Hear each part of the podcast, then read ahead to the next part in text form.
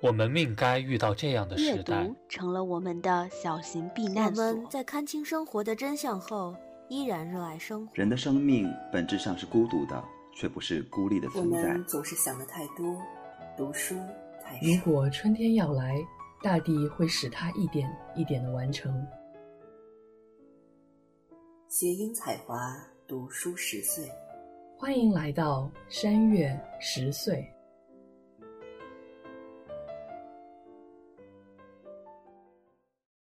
各位听众朋友，大家好，欢迎大家来到新一期的山月十岁，我是蒋灵山，我是唐林月，我是东东，我是超超，我是尹丽。今天呢，我们是为了回馈两千的订阅数，然后给大家推出的一期特别节目。那这期节目呢，我们决定的形式就是听观众的问题，然后我们来回答观众的问题。同时呢，我们自己也想到了一些有趣的小话题，所以想把所有东西放在一起来跟大家讨论。那我们一开始想讨论的这个问题呢，是来自于我是谁令的一个听众，他说如何忙里偷闲，想象自己成为一个无聊的人会怎么样？我觉得这个问题对我来说比较难回答，因为我从来没有想过自己会成为一个无聊的人。但可能忙里偷闲这一点，确实是现在好像社会上也在面临的一个问题，就是最近热议的这个九九六。所以我想问问大家，对于这个有没有一些想法？那我们从躺开始。我觉得我本来就是一个蛮无聊的人，如果别人看我的生活的话，就是比较一成不变，在很多人眼中，我应该过的是。无聊的生活，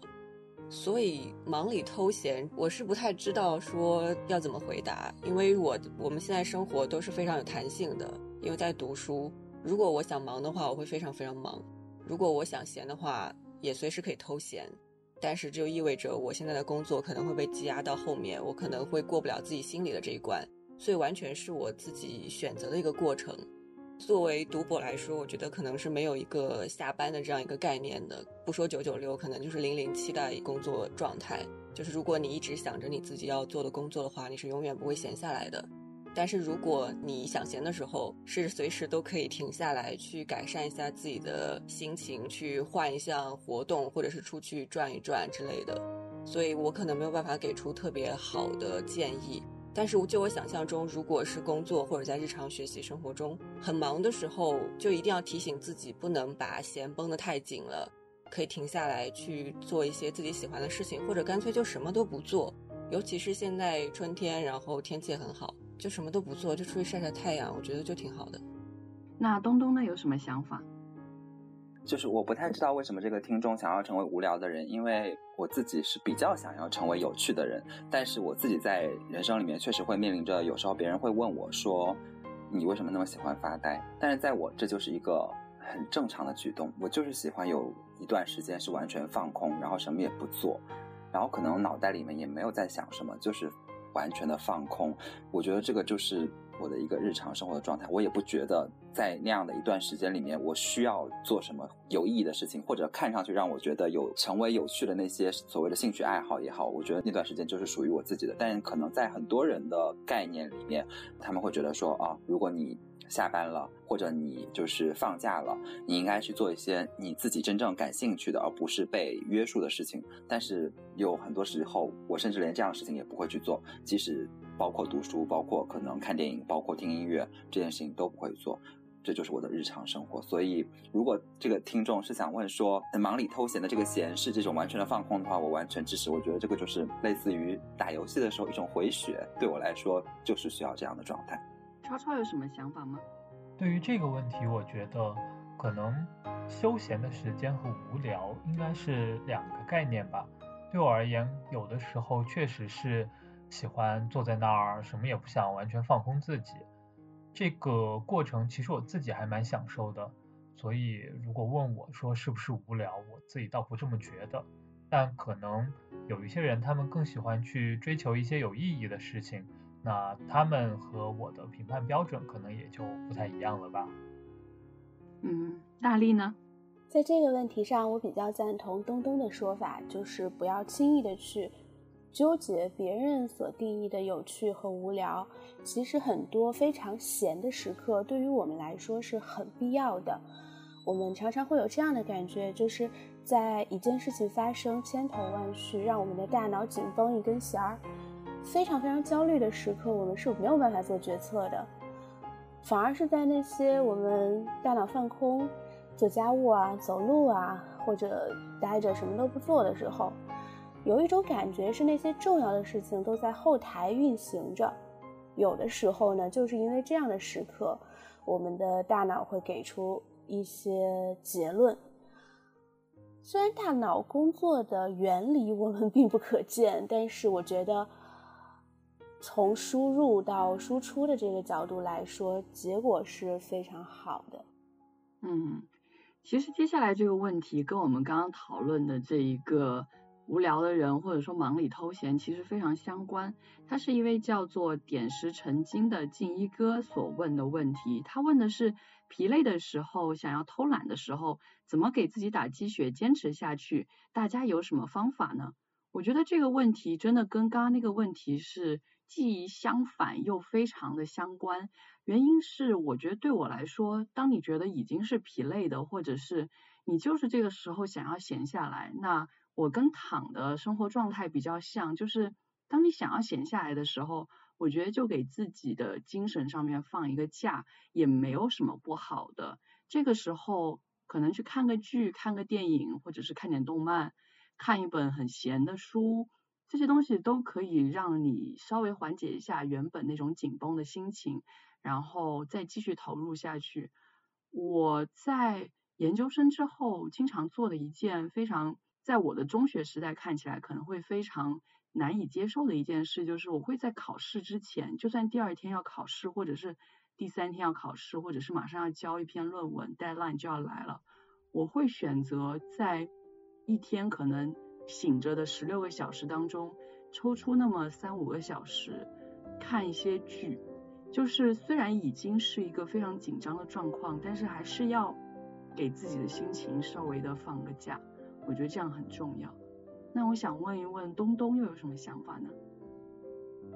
我不是一个会给自己打鸡血的人，我从来都是一个一直在劝慰自己适可而止的人。就是达不成的目标就算了，达不成目标 就算了。所以这个问题上，我感觉我没有什么发言权。那呃，唐呢有什么想法？我也差不多哎，我觉得在更年轻一点的时候，可能会看一些那种打鸡血的剧或者是电影之类的。但是到现在这种阶段，疲累的时候，想要偷懒的时候，我就会真的偷懒，就会休息。其实自己工作或者学习进入一个状态之后，你自己大脑就会有一个自我调节的一个过程。当你想要偷懒的时候，就是因为你真的需要休息一会儿，就是你需要自己调节一下。那这个时候。我就躺一会儿，或者是我宁愿去看一些比较治愈或者是治愈两种类型的剧或者是电影都可以，就是不要让我自己再亢奋起来，我只是需要平缓一下我的心境，然后再重新开始。那超超你有什么想法？对于我而言，可能比较重要的就是考虑清楚自己的能力和事情的结果吧。比如说，如果过两天有个东西要交，然后如果交不出来，我就死定了。那这种情况下，我就是得去做，这个是改变不了的。或者说，我现在已经连续熬夜很久了，然后精神已经有点涣散了。就算有再紧迫的事情，我现在的能力就是没有办法做到继续工作下去。那这个时候，我就会选择去休息。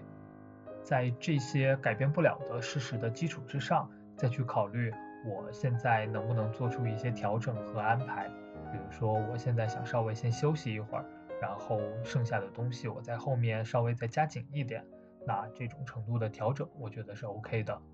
当然，这样的一些安排其实也是基于对自己的一个大致的把握，有的时候 可能也会晚拖。那做好心理准备，就是有。那么小概率的情况下，自己玩脱了，也要去接受这个最后事情搞砸了的结果就行了。那大力呢？其实，在这件事情上，我也比较赞同超超的说法。我以前也是一个很爱给自己打鸡血的人，但是 随着自己慢慢成长，就变成一个很反鸡血的人。因为其实你去想想那些，呃，看起来很鸡血的句子，其实有一些都不经细想。现在我比较常用到的能让自己动起来的方法，就是我不需要那么高歌猛进的去做一件事情，我不需要拍着手唱着歌，觉得自己全情投入的要去把这件事情做完美，我不需要那些机械式的完成事情的想象。我丧着也可以去做事情，我不开心也可以去做事情，我不需要激情万丈。这就让我想到了村上春树有一本书叫《当我们跑步时我们在谈论什么》。里面有一个句子让我至今记忆犹新。他说：“正是我们不想去跑步的时候，我们才正应该去跑步。”我觉得这个想法才是能够让我一直动起来的一个好的想法。嗯，我觉得听到大家的想法，可能真的是因为我们长大了或者变老了，然后可能跟。十几岁的时候的想法都不太一样了。我十几岁的时候是很喜欢给自己打鸡血的人，我觉得人就是要激情万丈的做每一件事情。但是现在我的想法真的是觉得，还是要循着自己的一个适合的状态跟兴趣爱好去有条不紊的做事吧，可能会更加适合我们现在的这个年龄状态。所以。听到这些建议的那位听众，你也可以思考一下，现在是什么最适合你的状态。接下来这个问题呢，是真的是小朋友，也不是小朋友了，因为就是大家可能都多多少少在面临的问题，就是有同学说自己快要中考了，有的同学说自己快要高考了，有的同学说自己快要考研究生考试了，所以想问，因为我们有什么样的建议？那在这件事情上面呢，我最想说的是，而且我觉得我经常给听众留言的一个想法，就是说一定要保持良好的心态。可能这句话你从班主任那里听过无数次，也是我曾经听过无数次的话，但是当年我真的想不清楚，所以我觉得回想起来，就是有一个很好的心态，很平和的心态，真的对任何一个考试都非常非常的重要。那我在想问一问超超有什么想法呢？关于前面提到的这几个重要的考试，我本人只参加了高考，然后中考和研究生考试是没有参加的，所以就经验上面而言可能不是那么多。但是高考其实也是大家面对的一个非常重要的一个节点了。就高考而言，我觉得在考试前夕，我们的班主任当时给我们做了一个比较好的心理建设吧。就是在考试前夕的那一段时间里面，能够做到张弛有度，让大家紧绷的精神得到一定的放松。这个对于我们最后能够在考试里面保持一个良好的心态，我觉得是有一些帮助的。另外想说的一点就是关于压力，我们应该分清两样东西，一个是别人加注于自己身上的期待，一个是自己对自己负责任的一个态度。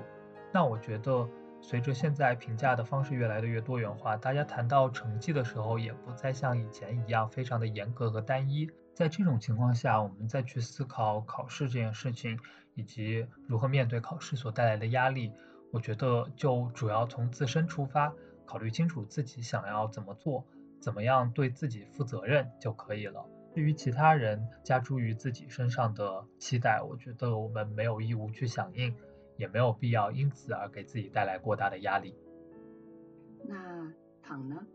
我觉得我可能和超超是完全相反的，就从小到大经历过无数次考试，就除了研究生没有考试，保研是没有考的，其他的时候，包括从小学开始，都是经历了非常残酷的考试的。因为虽然说小的时候你可以就直接上当地的学校，但是你要去好的学校的话，就是要考试。然后，如果你初中毕业想去市里读书的话，你就要考全县的前十才可以。一直都是被考试所包裹的，尤其是到了高中的时候。前段时间我回了高中一次，然后还拍了那个高中的教学楼的照片发了出来。然后林珊就回复说楼好高啊，我说对啊，因为我们一届有三千多个人，就是我们总共一届三十多个班，每个班可能就八九十、九十、一百多个人。你不可能有这种放松的时候，老师也不会采用张弛有度的方式来对待你。你稍微掉一分的话，你就会可能会掉到几百名之外。所以每天那个时候其实都是处于压力非常大，然后在不断的调整自己的一个状态。刚才林珊讲到心态这个事情，因为我从小到大也算是有很多人问过我考试的问题，然后我也很多次回到 之前班主任带的那种班里给学弟姐妹们讲什么自己的经验什么的，最后都会讲到心态这件事情。但是我觉得我现在理解的心态和我之前当时所处的心态是不太一样的。我当时就会觉得说，我一定要调整好心态，不管自己考得好或者考得不好，我都要用一种平常心去对待。但是对我来说，其实是很难做到的，尤其是你在一个这么多人、这么压力大的环境下面，我就觉得自己好难，我没有办法，我就是心态不好，我就是没有办法调整好我自己的心态。但是现在想想，其实“心态”这个词不仅仅是你自己这样的一个状态，而是。你会想到说，我我为什么要高考？我我高考，我想去到什么样的地方？我就是想要去走出来，我不想在我们那个地方再待下去，我就要出去，我想要去到更好的一个地方。就是他有了这样一个目标之后，你就不会再想到说。我这次哪里没有考好？我那次哪里没有考好？我就是在要向这个目标前进。这个目标可能不是一个具体的学校，它可能是我自己心里面的一个标准。它是根据我每次的这个情况在变动的，但是我心里面是有这样一个标准的，在一点点努力去达到自己的这样一个标准。还有一点，我觉得也蛮重要，就是要找到自己的方法。这一点我觉得应该很多人都会讲过。就比如说像我，我就是发现我就是需要那种大量重复的一个人。就因为我学文科，我觉得我就是我需要自己不断总结，不断总结。我会总结无数个小本子的那种，比如说历史或者政治，我都会翻来覆去的把它们用不同的提纲、不同的主线把它们总结出来。然后我就喜欢抄东西，然后我就喜欢写东西，我就喜欢把我之前要背的东西录下来，然后走在路上听。这就是我自己的属于我自己的方法，但是可能并不适合其他人。其他人可能会有更不一样，比如说大家都很流行错题集，但是在我这里 我就完全没有用。因为我每次错的都是没有什么经验和总结的那种题目，所以我觉得可能不是我错的这个题目的问题，而是我自己的这个基础不够扎实，所以我会继续采用我原来的方法去进行。这个我觉得每个人找准自己的方法是非常重要的。我觉得刚刚躺这番话让我很有感触，在心态上面，我当年也是，就是。后来跟同学们回忆起来，说自己为什么高考差了，都是因为当时就觉得我压力很大，然后心态不好。但是我当时是没有这种感觉的，我也是跟躺一样，是那种啊，我我一定要下一次把这一次的错误弥补过来，就是那样的一种心态在继续前进，也没觉得自己压力大。我觉得当时是体会不到的，是后来再去回想，可能当时为什么会出现那么重大的失误。那可能是因为心态不好。不管怎么样，现在如果再去建议当年的我的话，我只会说，还是要去做事吧。我觉得这个最重要。所以就躺刚刚说的这个方法问题，我觉得也是大家可能需要注意的。更具体的，比如说语数英政史地理化生这些科目上面有什么你觉得需要问的，你可以留言给我们。然后如果我们还记得的话，可以给你们一些想法。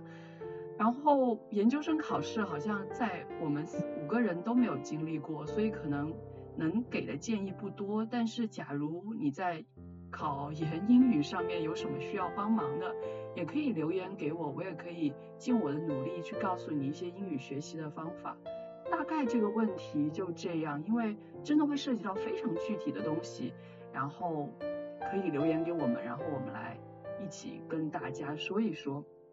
还有朋友就是问一个非常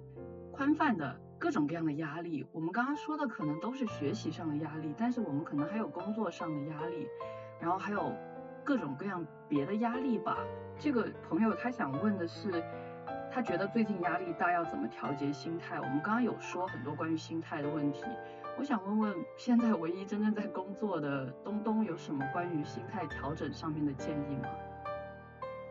我觉得好像之前我们讨论过这个问题，而且我们几个人可能多少都有一点点相似。我不知道，反正我的情况就是，我如果压力很大的时候，我就会去睡一觉，然后再起来努力的工作。如果我努力工作，我可以完成这件事情就过去了。我完不成，我就会再去跟领导沟通。我会觉得说，为什么会完不成？当然，这个过程中可能也有我自己自信的因素，就是我会觉得说。我已经这么努力了，如果还完不成，我觉得是这个工作本身领导对我的期望太高了。因为比如说我可能作为一个职场的新人，这个工作我是需要时间去完成的，他给我的那个时间太短了。当然，我觉得另一种压力是说你在工作的过程中，其实很多东西是你不理解这个环境，或者说你觉得你周围的。不管是你的同事也好，你的领导也好，或者说你的客户也好，他们的方式和你预期的不一样，那这种时候你会觉得很委屈。这种时候我会选择就是跟我的朋友们吐槽，然后吐槽完了以后，我就会觉得嗯，反正都是他们的错，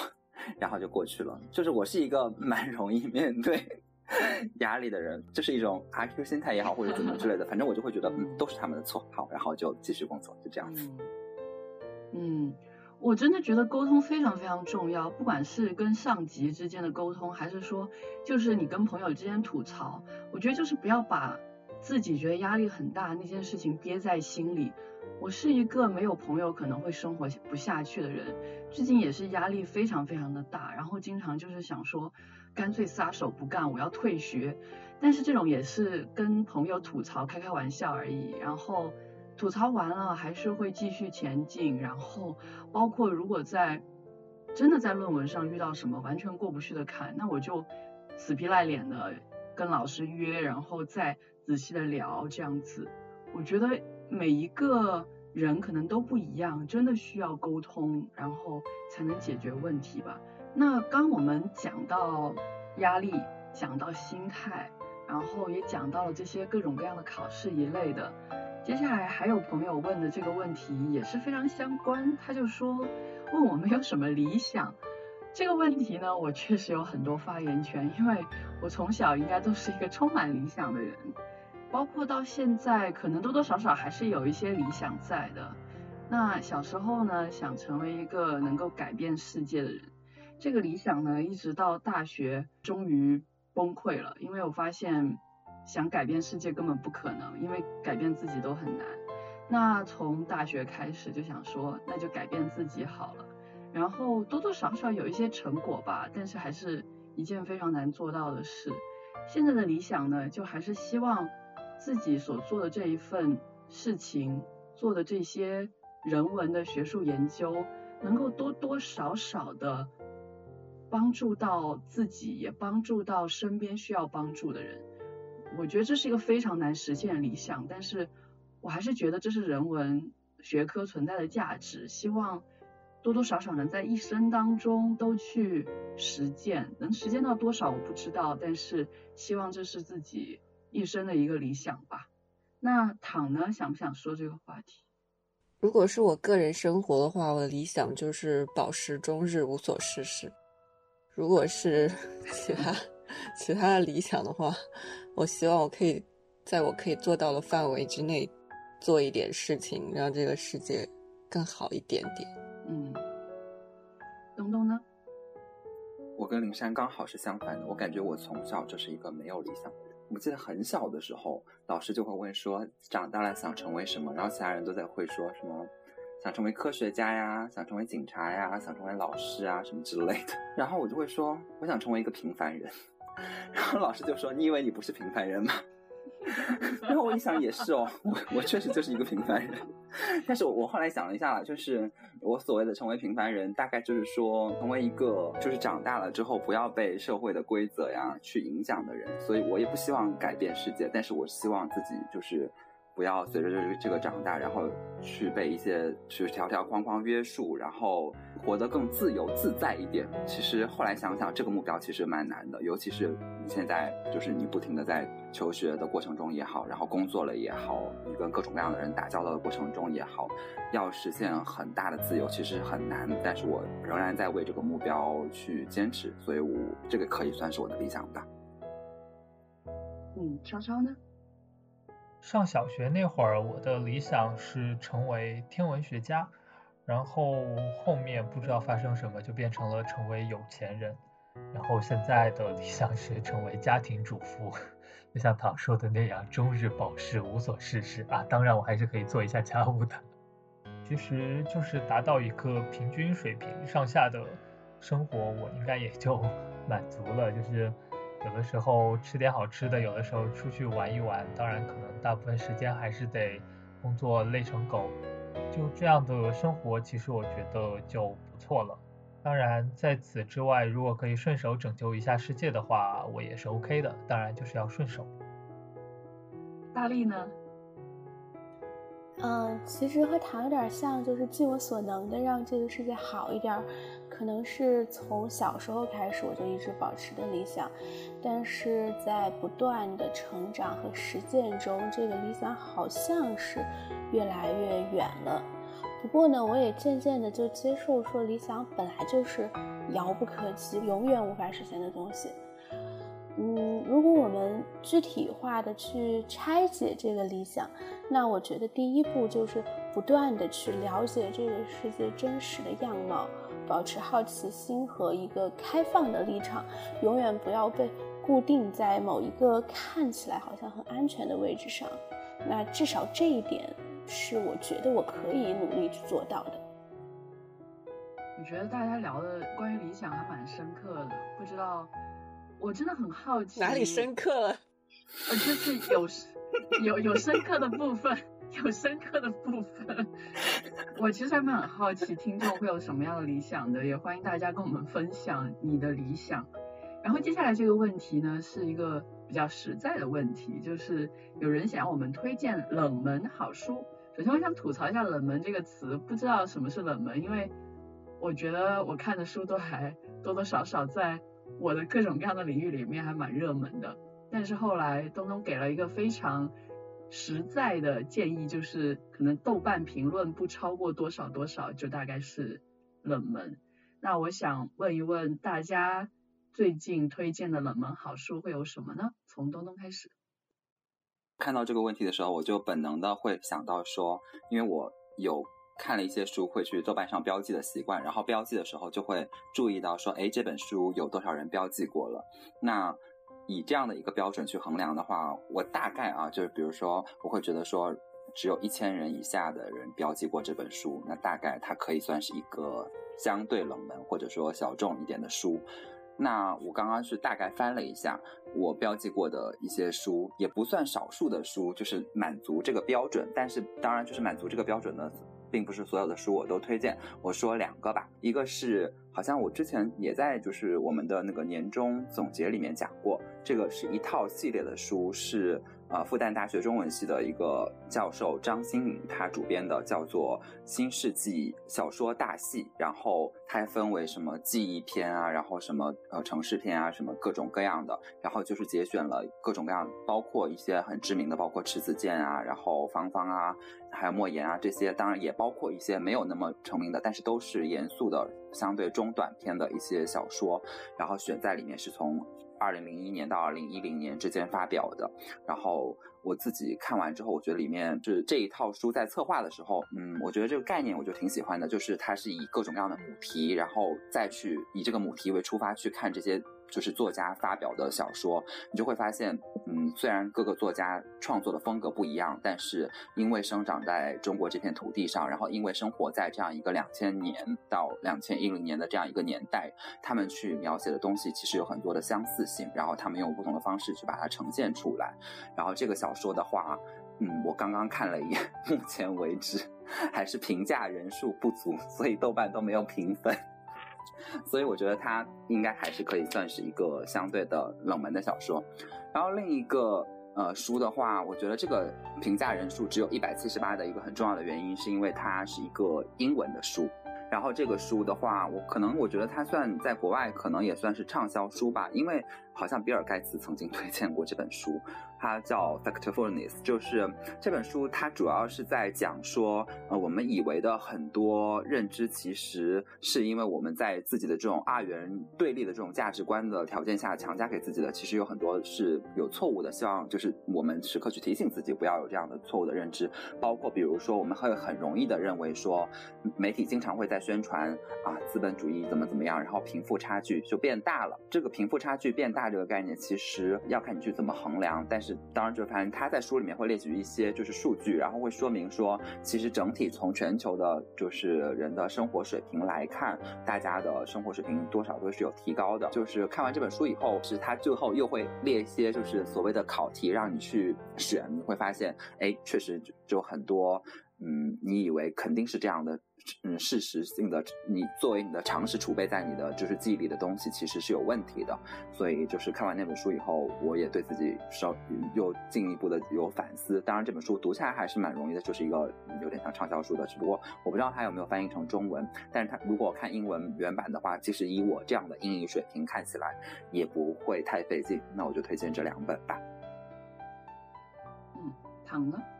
我也是被“冷门”这两个字稍微困惑了一下，然后刚才东东就提到说可以看那个豆瓣的评价人数来判定是不是冷门，然后我就翻了一下，发现我看的比较多的就还是评价数在一两千人或者两三千人，就是四位数这样的一个书会居多，没有看到特别热门的，但是特别冷门的也会比较少。当然也有了，因为我看的学术书的话，可能大部分都是十几个或者个位数人标过。所以我刚才就想，为什么要 大家要追求冷门好书这件事情？我说我是不太知道。但是如果要想要追求冷门这件事情的话，我是给大家建议说，可以去看一些有名作家的没有那么有名的书，或者是有名系列里面没有那么有名的作品。就比如说，我刚才搜了一下艾科，我发现这么有名的作家，他有好多书都是只有几百个人标过。就比如说前段时间那个读书日的时候，我还在网上买了艾科的几本书，买了那个《昨日之岛》，然后我刚搜《昨日之岛》，发现最多的也就三百多个人评价，最少的版本可能就十八个人评过。当然，艾科是比较难读了。那还有像类似的就是那些很有名的大部头，因为它很难读，所以它很冷门，标的人很少。比如说《往事与随想》，最多也就三百多个人标过这种。当然，如果你觉得这种书因为难读而冷门，然后你也不想读的话，那你可以选择说一些有名系列里面没有那么有名的书，比如说上海译文出过《译文纪实》系列，那里面最有名的我们都知道是江城寻路中国，那就标了几万人在读。但是你可以看这个系列里面其他的书，比如说《汤姆斯河》，它就只有两百多个人读过，然后还有《大灭绝时代》，也就三百多个人，它其实都是蛮不错的一个书。而类似的话。还有刚才我提到说有名作家没有那么有名的书，也是上海译文好像出过博尔赫斯的全集，他每本书都很薄很薄，每本书标过的人也不多。那真正看过博尔赫斯全集的人，肯定我想应该也不多。那你感兴趣的话，完全可以从里面开始，就反正也不难嘛，门槛也很低，你就一点一点看，然后我觉得这样就可以了。但是我还是觉得说，如果你想读书的话，没有必要再追求冷门这件事情。你就是读你感兴趣的东西，或者是你想了解的东西，就挺好的。嗯，超超呢？其实刚看到这个问题的时候，我没有像大家一样想那么多，就是单纯的按照东东的这个标准，我想了一下自己看过什么书，很有可能别人没有看过，然后想到了小学时候看过一本书，试着搜了一下，发现豆瓣上面只有几十个人评价，所以就刚好一发命中了。这本书是我前面讲到，就是我还想要当一个天文学家，保持着这样的理想的时候看的一本，叫做《银河系》，是克罗斯韦尔写的。其实那本书还蛮厚的，而且作为小学生而言，可能里面还是有蛮多比较高深的东西的。但我就记得当初自己看的还是蛮津津有味的。其实我觉得这本书作为一个科普读物。它的深度较一般的那种科普读物来讲，要稍微的系统，要稍微的更加深刻一些。同时，整个书的讲法，整个书的构成，我觉得又是挺好读的。它从最开始人们怎么在没有任何光学观测手段的情况下，完全凭借肉眼寻天，然后对整个自己所处的这个宇宙，自己所看到的这个星空的一个勾勒。从这个时间点开始，通过不断技术上面的发展，慢慢的加深了对这个宇宙的认识。然后到了现在，我们可以知道自己处于一个星系里面，我们的星系之外还有很多其他的星系。然后天上所看到的这些星星，它们都有各自的颜色、各自的热度、各自的寿命。然后我们也可以猜想到宇宙的整个发展的过程。我觉得能够将这完整的一个认知的历史，以及中间所出现到的诸多的技术理论、诸多的发展的历程，全部都融进一本书里面，这个本身其实是很困难的。在此基础之上，如果能够再把这本书写得非常的流畅而且好懂，毕竟我当时读的时候其实还是一个小学生，即使是这样，很多知识直到今天我也能够清楚的记得。所以我觉得这本书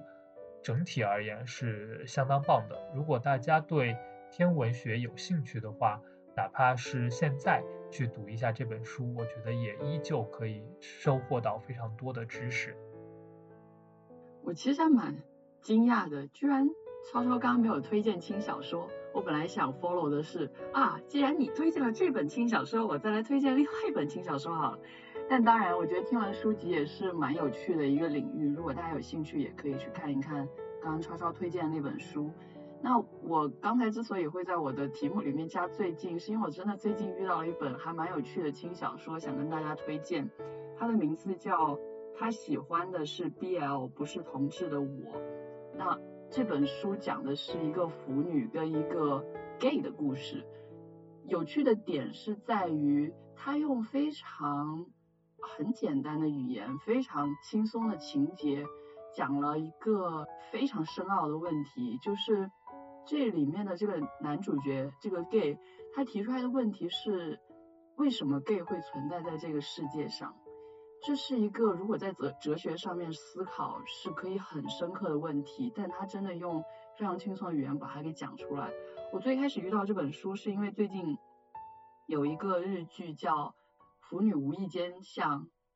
BL 告白》这样的一个日剧，我觉得还蛮好笑的，然后就想说，那我去看看他原来的漫画好了。没想到一搜，它原来是一个轻小说，然后当时就是晚上心血来潮买了一个台湾版的翻译。因为他在好像大陆没有出版这本轻小说，所以买了一个台湾版的翻译，三个小时就看完了。一方面觉得很治愈，然后另外一方面呢又觉得还蛮值得思考的，所以大家有兴趣可以去搜搜这本书看看。那接下来大力又有什么样的推荐呢？哦，我刚刚也翻了一下我的豆瓣，发现其实没有什么太小众的书。那我这里呢只想补充一下唐的观点，就是。当你在读书的时候，你读到了一个非常喜欢的作者的时候，你一定一定要去读这位作者的全部的书，因为在你读全部的过程中，你会发现很多在你读分散的作品的时候无法发现的东西，包括这位作者他的思维脉络，他的思想是怎么一点一点的发展，包括不同作品之间的相互呼应，包括他在写一个长篇和写一个短篇的过程中。他的一些成功和失败的尝试，其实这是非常有乐趣的。嗯，这种感觉就像是我们看复联，嗯，你看了复联，然后你去看美国队长，你去看银河护卫队，你发现他们彼此之间的联系，你发现里面的那些埋藏的梗你都懂，然后你再从这样一个全局的世界观里看到更多更深刻的东西，我觉得这个乐趣是非常大的。其实我跟唐的观点是非常相似，我觉得完全没有必要追求冷门好书这件事情。然后另外一个大力刚刚提到，就是如果你真的想了解一个作家，如果你不把他所有的书读完，其实真的非常难了解到的。那当然这是我做文学研究也必须要做的一件事情，就是当你要研究一个作家的时候。你真的必须把他的一生都捋清楚，其实是一个蛮难的过程，也需要花费很多时间。就像当年我写白先勇的《台北人》，真的是花了可能大半年的时间，把他所有的书，包括所有几乎能找到的所有的评论都读了一遍，你才能大概抓住这一个作家一生的脉络。我不知道在节目里面有没有跟大家分享这件事，就是其实。台湾有一个非常有名的系系列的纪录片，叫《他们在岛屿写作》，然后其中有一集就是关于白先勇的。大概这个纪录片的模式就是去分享一个作家的一生，这样。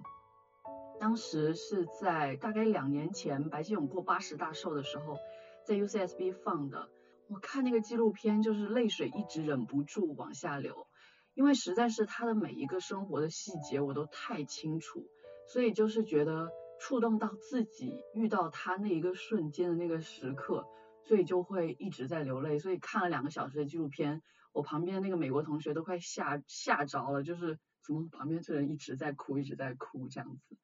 所以我觉得刚刚大力说那一点也确实非常重要。那接下来这个问题呢，是一个叫 White Bear 的听众留的，他说：“我觉得文学、美术、音乐都是表达美的方式。我很好奇你们几位的音乐爱好是什么样的，而且我听了几期的配乐，我都很喜欢。我想知道你们有没有背景音的歌单，或者你们选背景音有什么标准吗？”那我们从东东开始。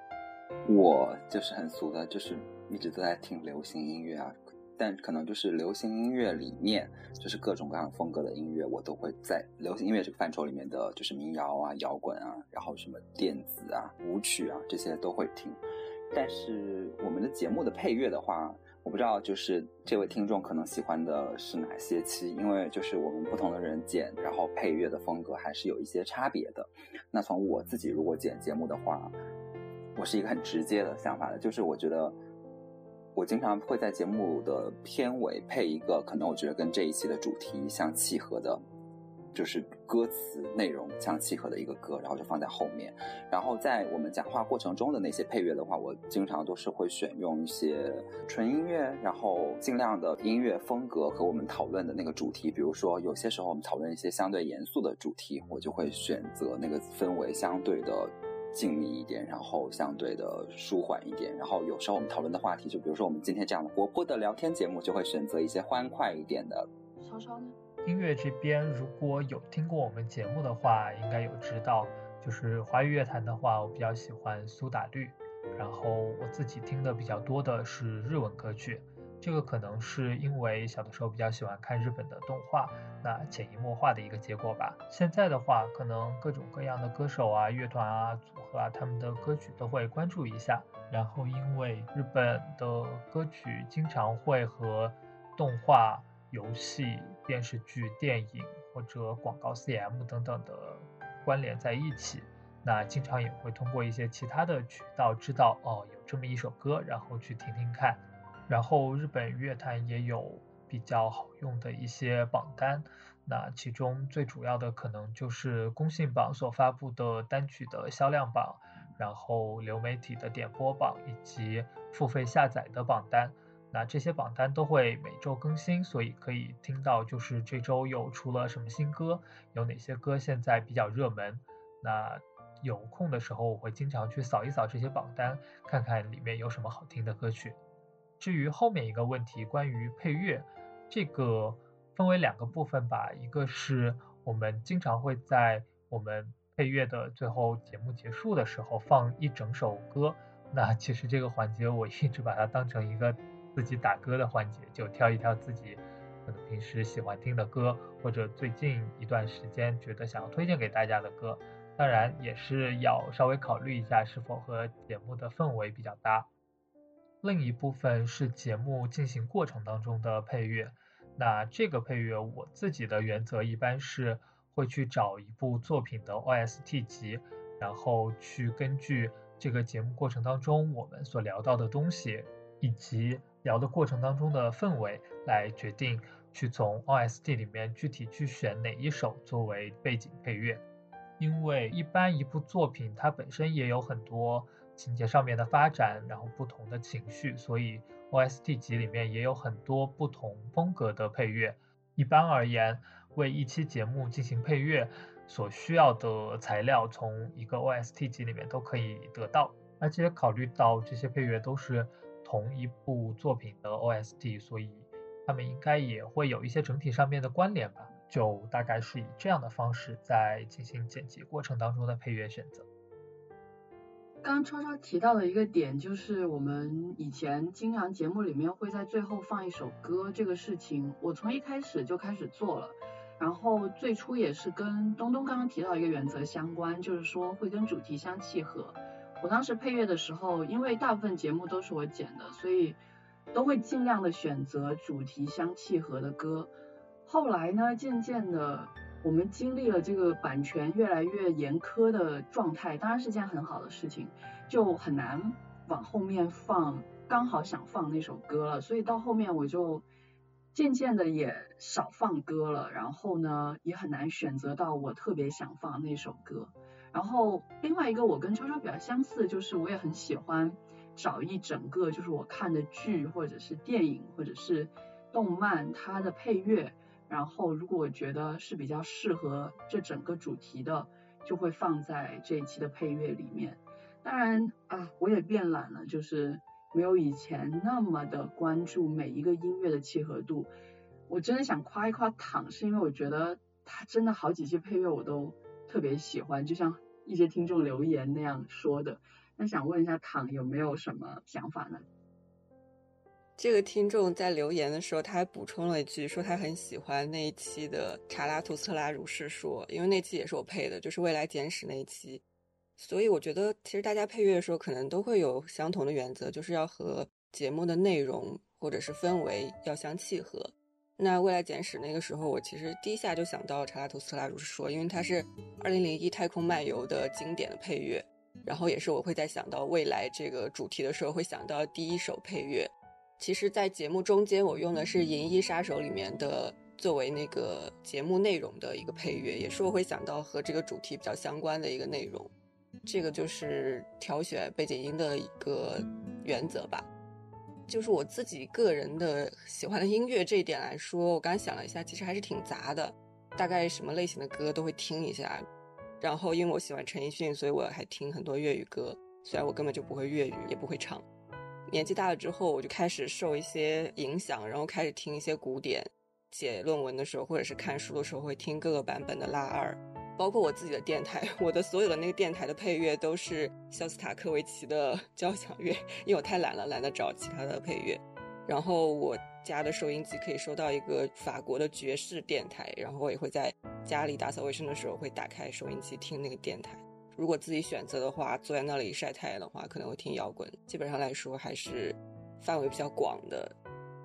我记得你还喜欢民谣，民谣现在很少听了哦。因为我真的是在研究生的时候受躺的影响，喜欢上民谣的。然后可能最近听的，也不说最近，就是研究生之后听的最多的类型的歌曲大概是民谣。但是我也是像各位一样，就是什么歌都听的。我觉得如果一路追下来，我们节目的朋友应该对我的流行音乐的喜好都非常熟悉。我也是喜欢五月天、苏打绿。这是华语里面的，然后日语歌听的比较多，什么都喜欢。然后最近碰到了一个叫 A 妹的一个日本的女歌手，然后她有一首叫 R E F Ref，然后冒号，然后 Rain 这样的一首歌，是一个叫《恋如雨止》的动漫的结尾的曲子，然后我觉得也是非常的好听，可以推荐给大家。那接下来这个问题呢是大力。伪装成听众之后所提的一个问题，这个问题呢是我刚开始也在豆瓣上面看到的一个我觉得非常有趣的问题，叫做大家的性启蒙读物是什么？然后我当时留言就是说，在初一的时候从同学那里借来村上春树的《海边的卡夫卡》，然后看完之后一脸懵逼，但是由此而引起了非常大的对于性的好奇。那后来偷偷的用电脑看小黄片，还被妈妈发现，然后被我爸给打了一顿，大概是这样的一个过程吧，就是当年的所谓的性启蒙这样。想从大力开始，如果是你的话，你是想怎样回答呢？我的性启蒙是一本非常好的书，是我大概小学高年级的时候，在我爸妈的床头柜发现的。然后那本书的封皮非常黄，但是 内容非常的正经，它的立意之高是。翻开第一章，竟然引用了古希腊的那句神谕，叫“认识你自己”。然后整本书的排篇布局就是从两性的生理和心理的对比介绍，到性心理，到性技巧，到一些边缘的性行为，包括一些性癖，比如说恋物癖啊之类的。因为他是做一个健康教育的一个角度在写，所以。即使我小时候是因为它看起来黄黄的这个原因读得津津有味，但是现在想起来也是在阅读的过程中受到了非常好的性教育，以至于到我初中的时候，因为我妈妈是医生，然后她觉得有责任要对我进行一些性教育，然后把这本书 拿给我的时候，我自己在心里想说，这本书我早就已经翻到可以背了，好吗？那躺呢？之前我们在讨论到这个问题的时候，我就说，因为我现在在家里，然后现在又是十二点多钟，虽然我爸妈已经睡了，但是很有可能半夜起来上个厕所什么的。如果这时候正好听到我这里在高谈阔论一些有的没的，感觉就很尴尬。但是既然问到了我这个问题，我还是要回答的。这个问题一开始在群里面提出来的时候，我就已经说了，我最早的时候是有一次去邻居家里玩，然后在他家的茶几上发现了一本叫做《婚姻与家庭》的杂志，然后我就把它打开了，结果里面就写了很多这个关于这个夫妻和谐之间的话题。看完之后，我就默默把它放了回去。后来又过了一段时间，我从一个亲戚家那里借了一本《堂吉诃德》。这个我我跑个题，我想到就是在那个灵感征集节目下面有听众提说我们没有读过《堂吉诃德》，就是说可以读一读。然后，但是我现在想到《堂吉诃德》，我就会想到另外一件事情，就是我小时候从亲戚家寄了这本《堂吉诃德》，打开之后发现里面有一张书签，这个书签是一个印度神油的包装纸。虽然说那个时候我并不知道这个印度神油到底是干什么的。我可能只是模模糊糊的感觉是在搞黄色，但是我不知道它具体是有什么作用，但是就导致说我现在一想到堂吉诃德，我就会想到这件事。对不起，这位听众朋友，你是以这位听众朋友来结尾的吗，要精简一点，不然我妈就会被我惊醒。那接下来东东呢？啊，对，那天我们在群里讨论这件事情的时候，我开始也忘了，就是我以为。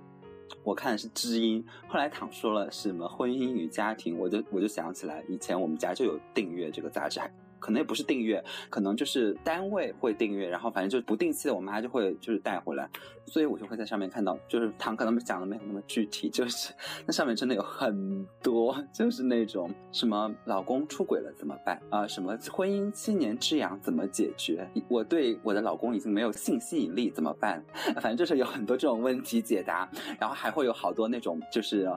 呃很狗血的那种故事，发现什么老公跟自己的妹妹出轨了，各种各样的。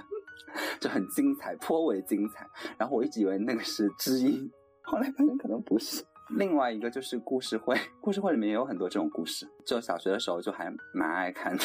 哎，是小学吗？反正就小学高年级吧。然后到初中，嗯，然后但是具体的更进一步的性启蒙，我觉得就是也是跟村上有关。就那个时候看那个。挪威的森林，因为你知道，就是我刚刚说的这两类杂志，它是就是那种笼统的，然后没有那种非常细致的那种描写。但是村上虽然写的没有那么色情，但是他写的非常的细，就是每一点都会讲的非常的清楚。大家看过村上的书的，嗯，肯定都会有这个感受，就是他可以把一个简单的性行为描写可能好几页。这两类读物是不一样的性启蒙的经验。超超呢？和大家比起来。我的 性启蒙的书可能更加的直球一点，就是我小学的时候从我家的衣柜里面翻出来的一本书，这本书就藏在衣柜里面一叠衣服的中间，这个可能也是我家的习惯吧，就是喜欢把一些东西藏在衣柜的衣服里面，然后我把这些藏着的东西都一一的翻了出来，其中这本书应该是我找到的最大的宝藏了。这本书的书名我现在已经记不太清了，但是这本书的内容我倒是还记得，就是在讲仿式的 技巧和锻炼方法。就书里面的内容也非常的直接，就是讲啊，如果要变得更加的嗯持久该怎么办，然后嗯如果需要有一些姿势的改变应该怎么样嗯。就是大概这样的内容，所以可以想见，就是对于当时尚年幼的我而言，看到这本书里面所写的东西，是感受到了多么大的冲击，看到了一个多么广阔的新天地。当然，其实现在来看，这本书只有一些干瘪的文字，实际上并不是那么的精彩。可是当时还是津津有味的把这个书看了个遍。得益于在这本书里面所学习到的知识，之后再看挪威的森林的时候，就觉得虽然里面的那些过程的描写很美很细致，但其实我读起来还是能够 get 到他们实际所发生的那个事情，所以就觉得，嗯，原来都是这个样子啊。然后后面还有看一本，就是也挺有名的，是渡边淳一的《失乐园》，应该算是被称之为情欲小说。那在书里面描写的也是，就是男女激烈的追求做爱的感觉，最后希望在他们做爱的最高潮的时刻殉情的这样的一个故事。那个书里面对于这方面的描写就更加多了。算是在之后的成长过程当中，对于最初所认识到的那些东西的一个补充吧。当然，重要性是远比不上当初的那本作为奠基的方式技巧与锻炼方法。我觉得还蛮好笑的，就是当年大家都是对这个事情可能完全无知，然后充满好奇，然后可能有的父母比较开放，会。把这个事情讲得很透彻，然后也不说很透彻，可能会讲得比较清晰一点。当年我的父母是真的没有给我任何的性教育，我是觉得这件事情是蛮重要的。然后大家如果遇到这样的东西，也可以去正视它，然后去学一些，去看一些，我觉得都完全无所谓了。所以就是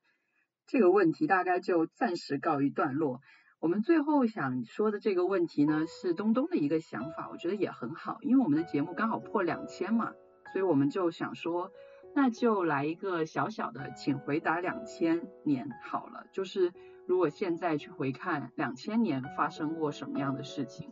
然后我当时就搜了一下，真的发生过很多蛮大的事件，比如说两千年的。联合国的千年发展目标这个事情对我来说很重要，是因为我后来口译的那一段年月经常背这些东西。然后再包括两千年的时候有悉尼的奥运会，两千年的时候是老版的《西游记》正式开播，还有就是 CCTV 九正式上线，然后是当时作为英语频道来上线。然后再包括两千年的时候有千年虫大战。就是当时很怕两千的那个我们经常用的呃纪年的方式，比如说九九年、九八年，那到了两千年之后，那个最开始的一九没有写，会导致整个系统的大混乱，所以当时有很大的担忧。再包括普京在两千年当上了俄罗斯的总统，还有陈水扁这个在大陆真是完全不受待见的台湾地区领导人，也是在当年当选的。两千年的时候有 Win 两千的系统，那当时也算是电脑开始进入普通家庭的一个岁月。我记得我好像我们家也是两千年的时候买的电脑，真的是八千多块的电脑，在当时要花好多个月的工资才能买到的电脑，然后硬盘只有十 G，然后还用三点五英寸软盘，就类似于这样的事情，真的是非常非常多。所以两千年对于我们来说，应该算是一个蛮重要的节点。这个问题想问大家的就是，在两千年的时候，或者说两千年左右，大家有什么想跟听众分享的？比如说书，或者是电影、电视，或者是其他的一些文化现象吗？那我们从东东开始。因为这个问题是我提出来的嘛，我之所以想到这个，也是因为我很喜欢那部电视剧《请回答一九八八》。因为在那部电视剧里面，就是当你回过去看一九八八年的时候，你会发现，就是那些你没有意识到的重要的影响你人生一生的那些事件，就发生在一九八八年那个年代。当然，可能你回过去看一九九九年或者什么都会有，但是确实就是刚好是我们的这个节目订阅数破两千嘛，然后就想说，哎，那我们回过去看二零零零年到底发生了一些什么。然后我稍微有去按照林珊说的书、电影、音乐，然后文化现象这些类别稍微搜了一搜。首先就是音乐吧，因为我觉得音乐两千年在我看来确实算是一个挺重要的分界线。就是我觉得两千年可能是华语乐坛最后的辉煌的一个起点，就是在那一年，就是所谓的老的四大天王，什么刘德华、郭富城，然后黎明，他们慢慢的。相当于谢幕，然后新生代的这些我们现在所熟知的，包括周杰伦啊、林俊杰呀，然后还有四小天后孙燕姿啊、蔡依林、梁静茹啊这些人，就是在那个年代开始出道，然后火红的，然后慢慢成为了具有重要影响力的歌手，而且也创立了新的音乐风格。包括以前的华语流行音乐，可能比较是，比如说香港的流行音乐，我们现在也知道，就是那个时候翻唱很多的日本的音乐。然后在两千年以后，像周杰伦。这一类的歌手，首先就是他们是创作型的歌手，然后第二就是引入了很多新的，比如像 R&B 啊，然后 rap 啊这样一类的这些音乐风格，然后带来了新的，就是最后的唱片时代吧。就是当然，唱片时代最后的落寞可能是在更晚，可能是在零七零八以后，就是随着网络流行歌曲的诞生，然后唱片。不畅销，然后整个的乐坛就是衰落。但是从在两千年那个时候诞生了一批我们现在所非常熟悉的歌手。然后在电视电影方面的话，我回过去看，发现我不知道是因为我自己是一个电视少年也好，还是说那个年代你可以选择的电视台很少，然后你可以选择的娱乐方式也相对有限。总之，我发现哎，两千年真的留下了很多我印象深刻的电视电影。我们首先从电影开始说起好了。电影其实有三部非常重要的电影是在嗯那一年上映的，就是王家卫的《花样年华》，然后娄烨的《苏州河》，还有李安的《卧虎藏龙》。这三位导演就是都是在华语整个电影。史上都很重要的导演，而且这三部作品过去这么多年了，都非常的经典。然后就是包括《苏州河》里面最后周迅和邓超的那个，就是那个长镜头的表现。然后《花样年华》里面给所有人留下非常深刻印象的旗袍。然后《卧虎藏龙》是第一次就是华语电影，然后在奥斯卡就是上的一个展现。然后这个是当时可能。我觉得是一个很重要的文化现象。然后电视剧的话就更多了，就是包括嗯台湾偶像剧的鼻祖，就是《流星花园》是在那个时候火爆起来的，甚至引发了就是各个学校禁止大家去看就是《流星花园》。虽然你现在来看《流星花园》并没有什么所谓的黄暴的内容，但是在那个年代，《流星花园》。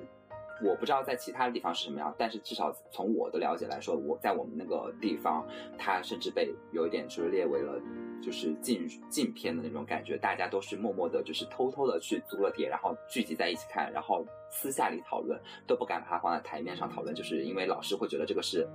嗯，会带坏就是学生，然后可能就是那个偶像剧里面有一点就是这种富二代，然后暴力的因素会导致大家会有这样的倾向吧。但是不管怎样，从此以后台湾偶像剧就是迎来了一个大的爆发，有很多很多的偶像剧和偶像剧的演员。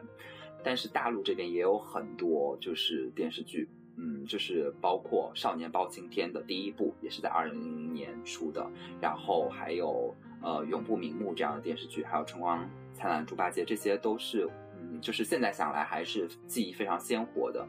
然后还有一个就是，也是二零零零年出的，就是韩剧《蓝色生死恋》。至少在我的印象里面，这是第一部在就是大陆广泛引起就是追捧的韩剧。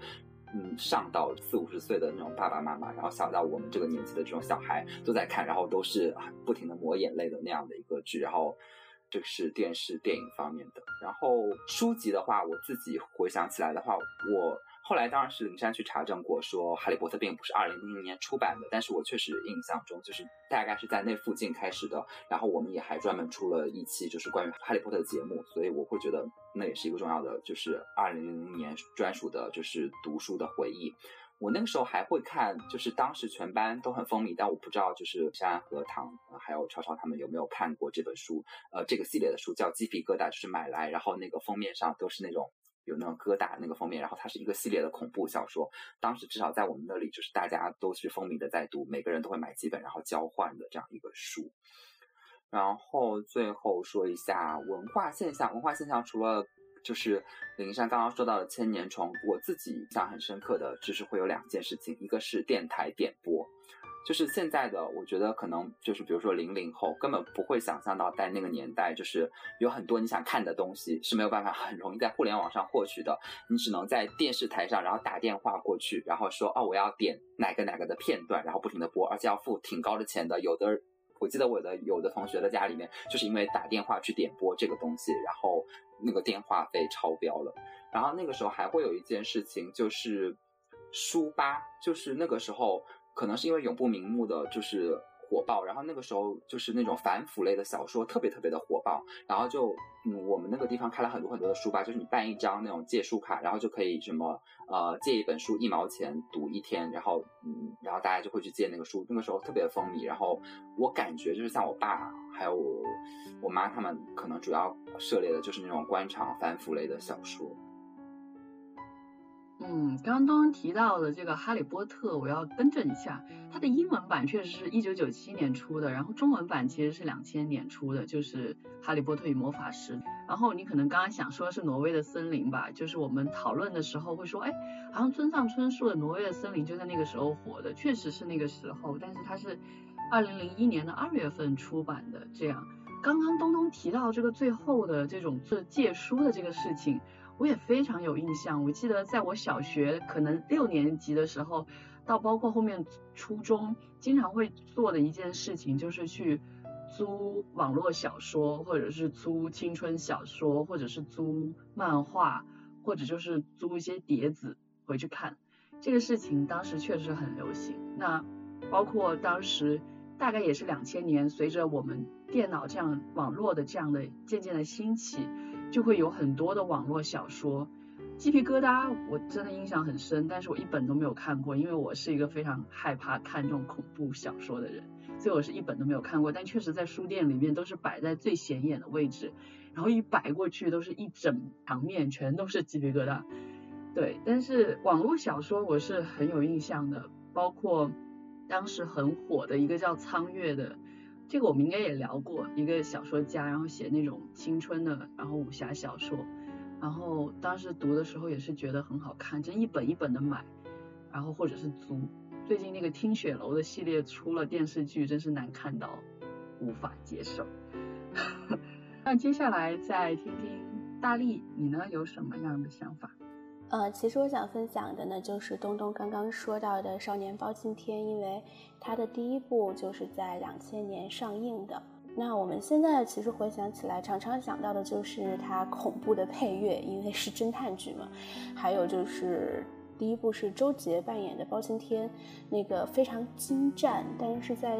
当下的语境里看起来有点用力过猛的表情包式的表演。为了准备这个话题呢，我回头在。B 站上看了一些《少年包青天》的 cut，看完之后呢，就觉得其实这部片子还是作为当时的流行文化，还是非常能够反映时代风貌的。那我们小时候当然就是看热闹了，但是长大了看就发现它里面讨论了非常多，就是非常严肃的大的话题，比如说程序正义和结果正义的问题。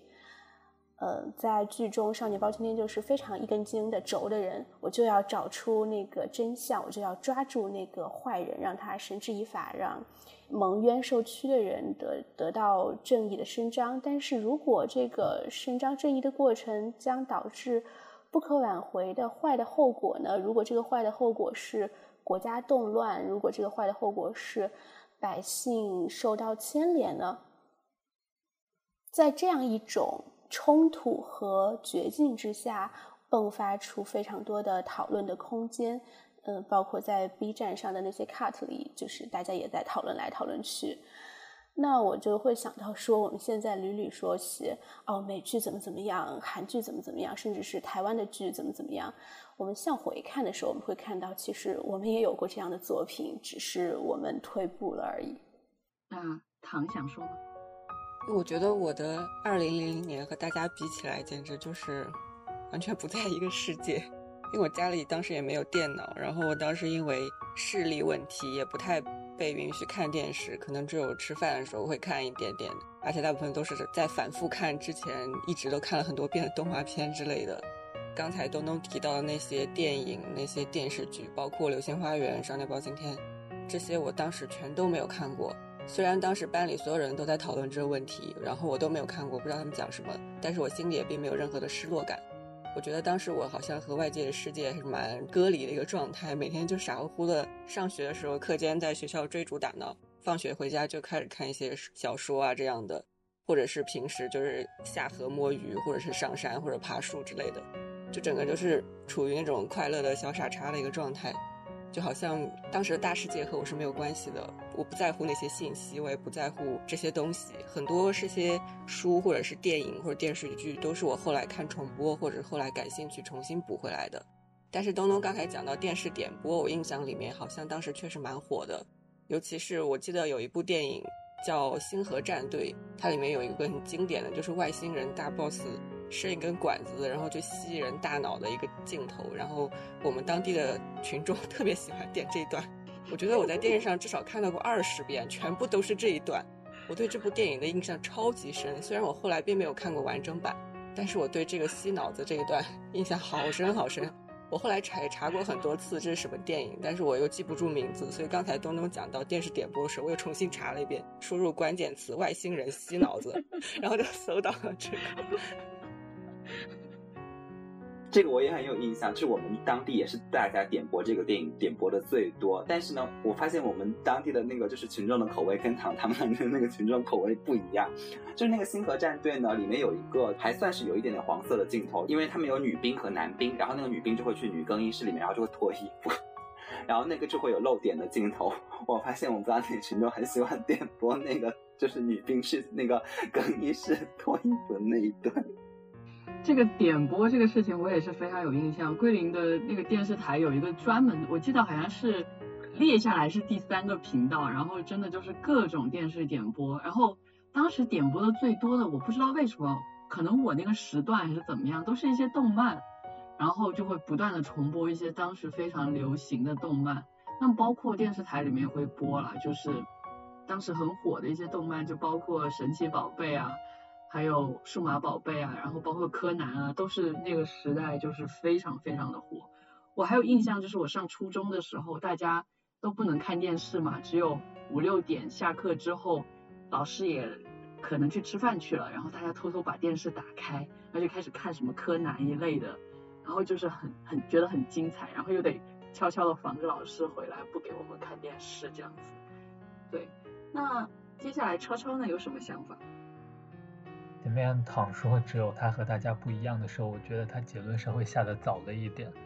因为其实前面灵山说到他家两千年就有了电脑，但我家两千零七年才有电脑，所以在两千年左右，网络世界的浩瀚无垠还完全没有进入我的视线范围内。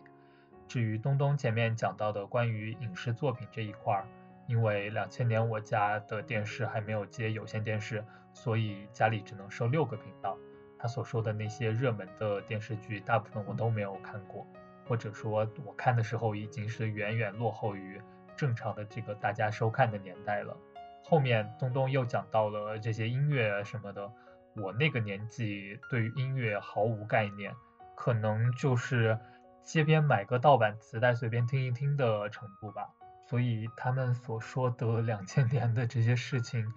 离我的童年，我的记忆都还蛮遥远的。不过，身为一个城里长大的孩子，我也不能表现得太逊。所以我仔细的想了想，两千年前后我做了什么，终于还是努力的找到了两件事情。一个是当时我开始在 DVD 出租屋去租碟片看。两千年前后的时间，我应该有在看数码宝贝，然后还有通灵王等等。所以。对于日本动画的喜爱，可能也是从那个时候开始的。当时就是会在那个 DVD 碟片出租屋租上一大叠的碟片，然后拿回家里面把窗帘一拉，躺在床上看。现在想想，这样的状态还蛮像失业的中年大叔，然后生活颓废，整个一个废柴的样子，就每天在家里面看碟片。然后时间再往后面一点点，可能到了两千年以后吧，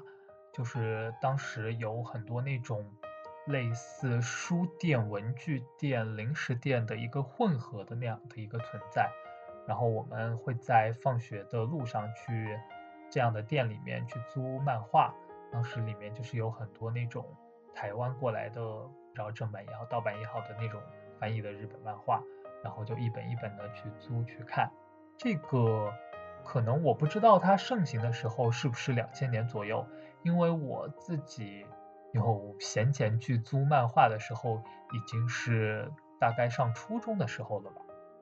至于我找到的另外一件两千年左右我生活里面比较重要的事情，就是游戏吧。当时应该是在大概九八年左右吧，就是小学二年级前后，我会经常到同学家里面去玩那个小霸王学习机，它一个黄色外壳的卡，然后里面就会有什么四合一啊、八合一啊、三十二合一啊等等的那种游戏。里面就有大家比较熟悉的超级玛丽啊、坦克大战啊之类的。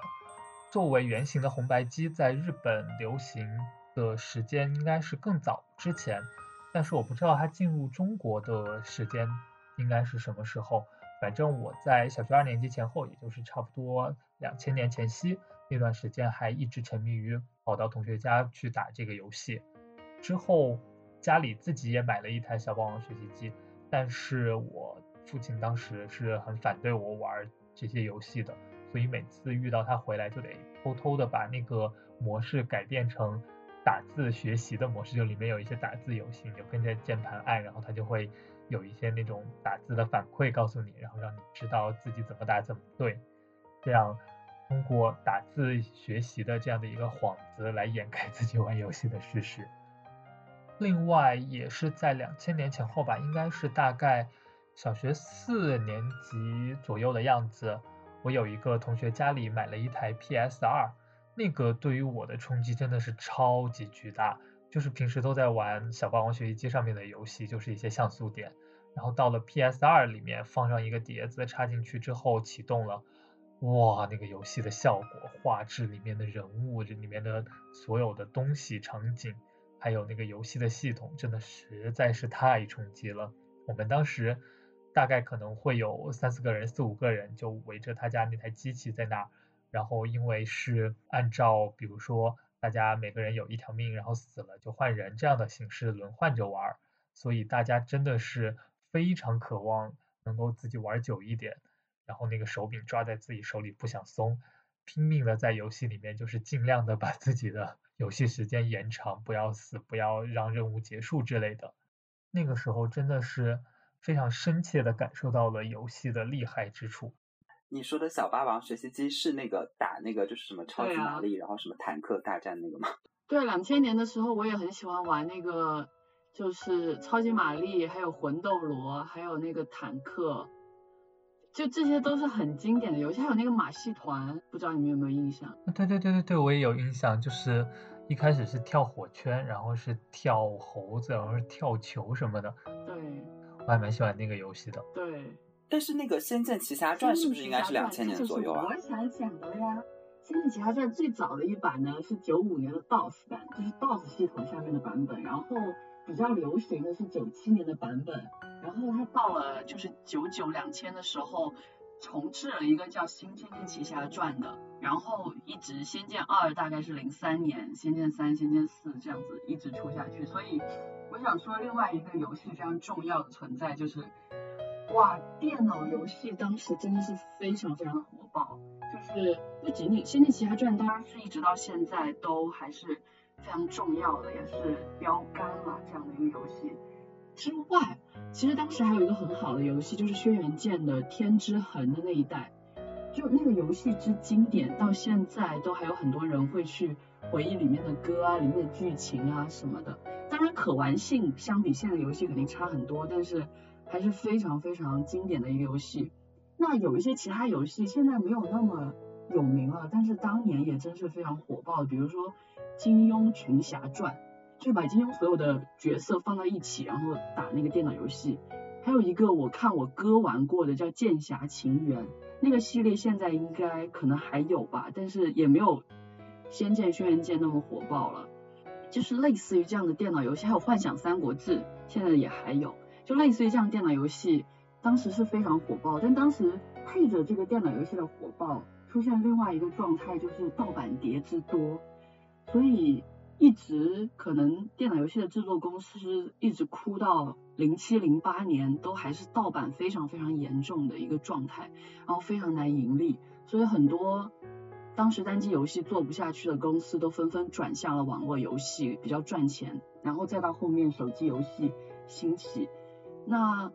有些公司还是坚持了下来，像现在我觉得如果大家玩这种角色扮演，就是 role playing games，呃 RPG 游戏的话，还比较火的就是《仙剑》，然后到后来的《古剑奇谭》，然后就是《轩辕剑》，到现在都还非常的火。就这些游戏真的是从小伴随着我长大。然后有一个小插曲，就是前些天呢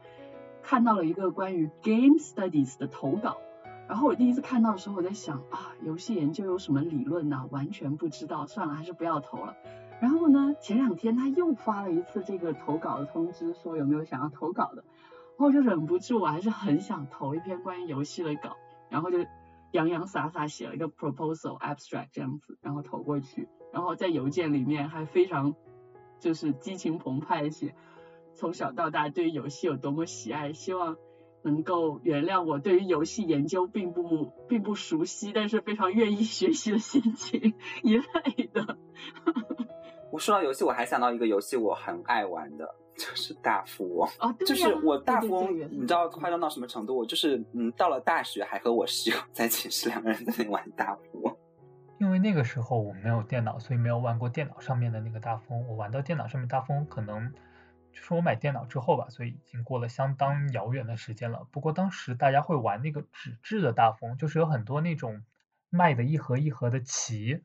然后那个棋盘花花绿绿的，有各种各样的格子，有钞票，有各种各样的抽卡。而且我还记得当时有超多的类似的这种下棋的游戏，采用了一些其他的什么主题，比如我印象比较深刻的有一个是三国的主题，它也是就是把那些。商业的地变成了三国的地名，然后把里面增加了有三国武将的角色，然后也是有钱啊，有抽卡的过程啊。那个卡有一种叫做紧急军情，还有一种叫做锦囊妙计，就是还蛮贴合那个三国的背景的。我记得当时有好多这种主题的棋，他们都和那个大风差不多。那比起以前下过的什么飞行棋啊、斗兽棋啊，就觉得哇，这些棋真的。好有意思啊！里面的系统丰富的多，然后就是有那种买地啊，那种金钱交易的过程啊，那种就是到后期发展的有一种垄断的快感啊。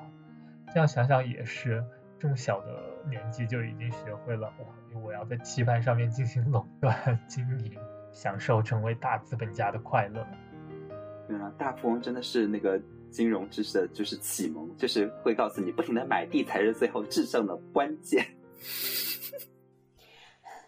刚刚林珊讲到《仙剑》，就让我想到我的整个小学阶段，其实也应该是两千年前后啦，也在玩《仙剑奇侠传一》这个游戏。但是和现在玩游戏的一个重要区别就在于，那个时候信息极度不流通，导致我们并没有攻略可查。于是呢，我的整个小学阶段都在《仙剑奇侠传一》的那个小渔村里转悠。玩过这个游戏的人就知道，其实这个游戏后面会有非常庞大的故事，小渔村大概只是前百分之一的进度。但是因为我一直没有找到触发下一步剧情的那个出发点，所以我整个小学的二年级到四年级到六年级。每个周末都打开电脑，然后在小渔村里不停地跟各种 NPC 对话，重复、重复、重复又重复。然后有时候厌倦了就放一阵儿，然后再鼓起勇气再去玩儿。嗯，直到我大学的时候查了攻略，然后才回过头去又翻出我们家的旧电脑读存档。才达到了这个游戏的最后一个情节，然后完成了这个游戏的所有剧情。我觉得虽然这个体验是非常怎么说痛苦的，但是这也是一种非常沉浸式的游戏体验。很多人说我们这一代人是靠游戏的模型来模拟去认识世界的，那我觉得其实我的这个经历也有一点我自己人生的隐喻的那个意思，就是你。找不着出路，你就必须在同一个地方不断的打转，直到你找到出路为止。哦，我跟大力也有就是相同的经历。那个时候我不是玩《仙剑奇侠传》，是玩那个一个特别小的游戏，但是好像就是我后来问过好几个人，他们都玩过，我也觉得很神奇，叫魔塔，就是要通关，然后就会不停的尝试怎么通关，不停的尝试。哦，对，那个我也玩过，就是你在迷宫里面走，然后和各种怪物打，你就是有各种各样的加点，然后你也会得到一些东西。这个应该也蛮有名的吧？对对对对对，就是你要前期设计好，到底是增加攻击力还是增加防御力，然后就是要怎样的配比是合适的才能通关到最后，就是要试好多好多遍。对你就是你也不知道后面会发展成什么样子，然后你点加错了，后面不够用了，后面打不过去了，那就是打不过去了，没有办法，就只能回到最开始的地方再重新打。对，而且好像它还没有存档的功能，就是你就是你，比如打打打打到可能十八级了，然后挂了，然后你要从零级开始打起。其实我跟你们想法有点不一样，我觉得